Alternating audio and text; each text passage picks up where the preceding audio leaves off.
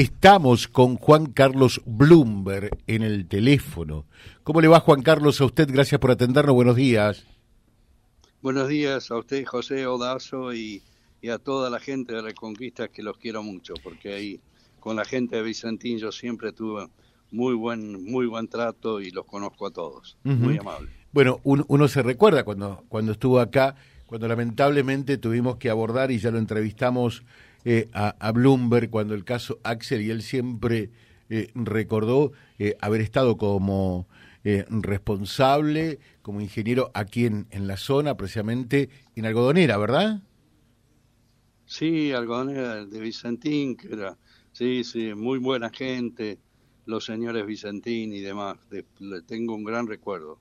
Bueno, de ellos. de lo que no tiene un buen recuerdo es de lo que termina de pasar en estos últimos días y que denunciase usted eh, en el día de ayer. Eh, nuestros oyentes se hicieron eco y dicen, a ver, nos desafiaban si podíamos hablar con Bloomberg. ¿Qué pasa? Eh, ¿Mi ley vende postulaciones, candidaturas a concejal en 50 mil dólares. ¿Cómo es esto? A ver. Bueno, yo le digo, yo inicié trabajando esto de hace un año y medio que me llamó la gente del Partido Democrático, que es el partido más antiguo del país, eh, donde tuvimos 10 presidentes de los mejores, Roca, Carlos Pellegrini, Uriburu, todo eso, y todos los hospitales de la capital lo hizo ese partido. Y a mí me buscó el, el doctor, ex juez Raúl Casal, que fue metió eso a esa gente que se secuestraba gente, y bueno, de ahí me invitaron de participar en ese Partido Demócrata. Vino esta chica Villarruel, varias veces candidata a vicepresidenta con, con ley a la fundación a pedirnos proyectos.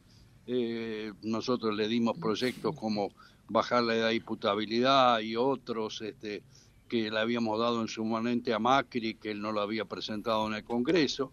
Y bueno, uno se puso a trabajar pensando en los graves problemas que tenemos en la Argentina para tratar de ayudar.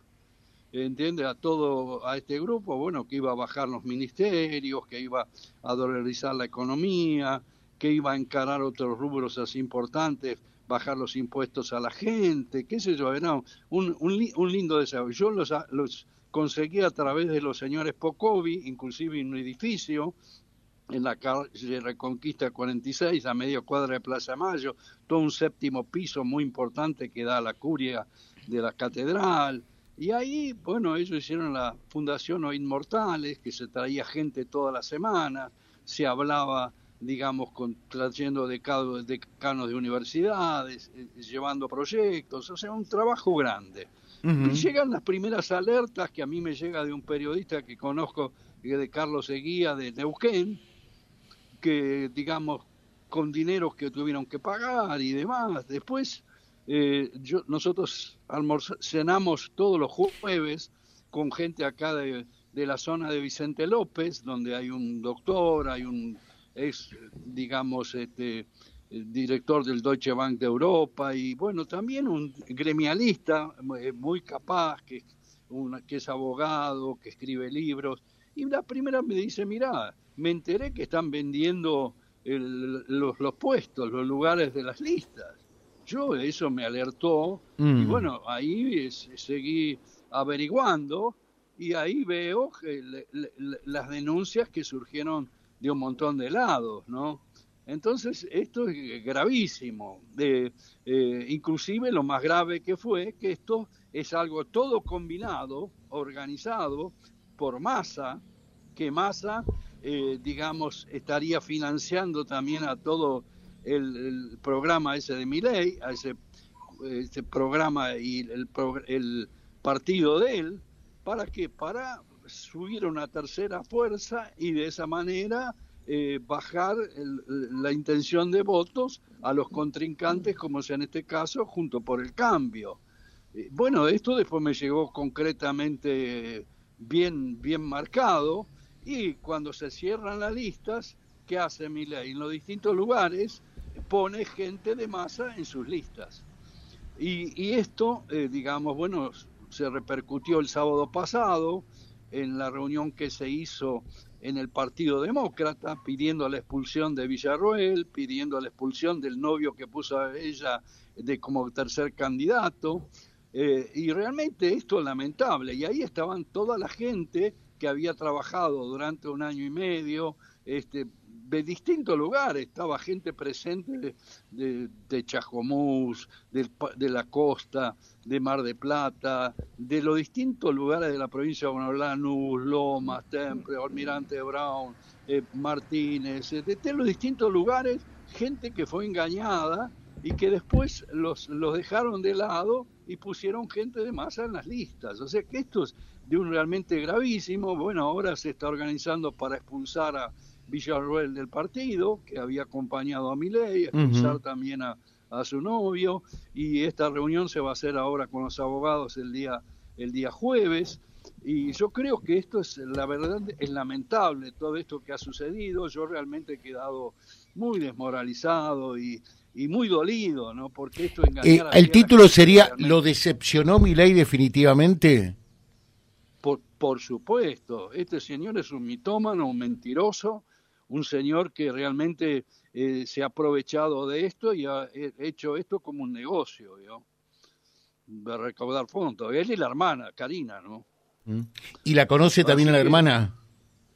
Sí, sí, la hermana, sí, la hermana. Yo estuve con la hermana, con una candidata de cuando yo, ellos me llevaban a programa de televisión, con esta periodista eh, Vero Franco, que canal Metro, y vino también una chica de, de, Santa Fe, me acuerdo que, iba a ser candidata a gobernadora de él, después de eso quedó en la nada. Pero bueno, yo, a mí me usaron también en la televisión, como este chico que puso como primer diputado, este, eh, realmente por la figura de uno, ¿entiende? Pero también engañaron, por ejemplo, a estas periodistas, las periodistas están totalmente decepcionada, ¿no? Así que esto realmente es, eh, es lamentable que suceda, ¿no? Y bueno, y acá tenemos, imagínense, un masa yo digo a la gente que el que vote a mi ley va a estar votando a masa. Esa es la realidad concreta. Un delincuente, un ministro que, que de, economía, que de economía no sabe nada, que es un irresponsable que se puso en ese puesto, una persona que siempre hablaba en contra de la cámpora, hablaba en contra de Cristina y después sus amigotes de todos ellos, es toda una trenza. Hoy yo robo yo, mañana robo a vos. Esto es lo que tenemos lamentablemente en el gobierno. Eh, ¿Escuché bien o dijo Massa es un delincuente? ¿Quién? Digo, ¿escuché bien o dijo Massa es un delincuente? Sí, por supuesto que es un delincuente. Es un delincuente. Es un delincuente una persona que asuma, asuma una responsabilidad como ministro si usted no sabe nada de eso y usted ve la realidad práctica. La inflación sigue subiendo, esto no se mejora nada, no tenemos divisas en el país, no se consiguen cosas para poder trabajar en las fábricas, este, se está parando todo. Eh, eh, estamos en una situación gravísima, muy grave. O sea, pero además de estar en una situación complicada, compleja, difícil, eh, en definitiva, en este contexto que usted habla, realmente es bastante difícil poder salir, ¿no? los chicos dirían, estamos al horno, ¿no? no, mire, no nos quedan, no nos quedan muchas esperanzas. Les digo, disculpe que hable con esta sinceridad, porque si usted toma a un Rodríguez Larreta, es un amigote de masa. Si toma al señor este de Jujuy, que lo conozco bien, eh, digamos, cuando era senador, haber estado 32 veces con él, eh, en reuniones. Morales. Pone a 38 personas, sí, pone 38 personas de su familia en el gobierno de Jujuy.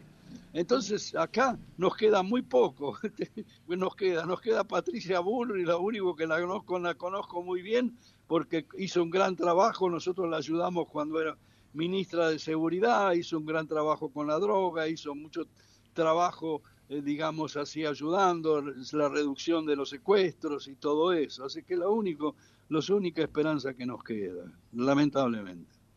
Eh, Bloomberg, y, y en tal caso, eh, mm, si se da lo que usted señala, estaba pensando, lo escuchaba con atención, Massa tiene muchas chances eh, de, de, ser presidente, ¿no? Porque eh, al voto de Massa, al voto del oficialismo, si van a un eventual balotaje, debería de sumar el voto de Milei entonces.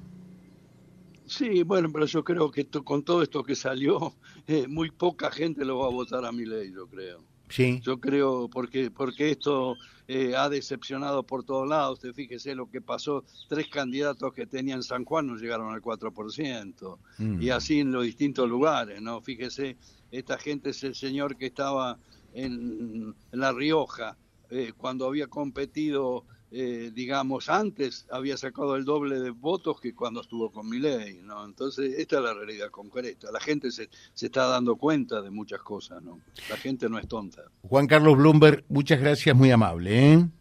No, gracias a usted, buen día. Los quiero mucho a toda la gente de Santa Fe, Reconquista en especial, gente muy trabajadora, todo lo que se ha hecho en esa ciudad, yo siempre quedé impresionado. Muchas gracias y buenos días a todos. Muchas gracias, muchas gracias.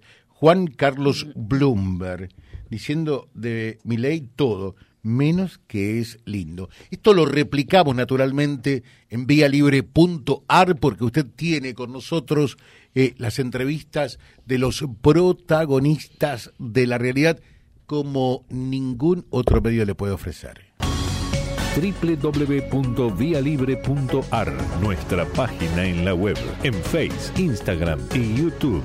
Vía Libre Reconquista. Vía Libre. Más y mejor comunicados.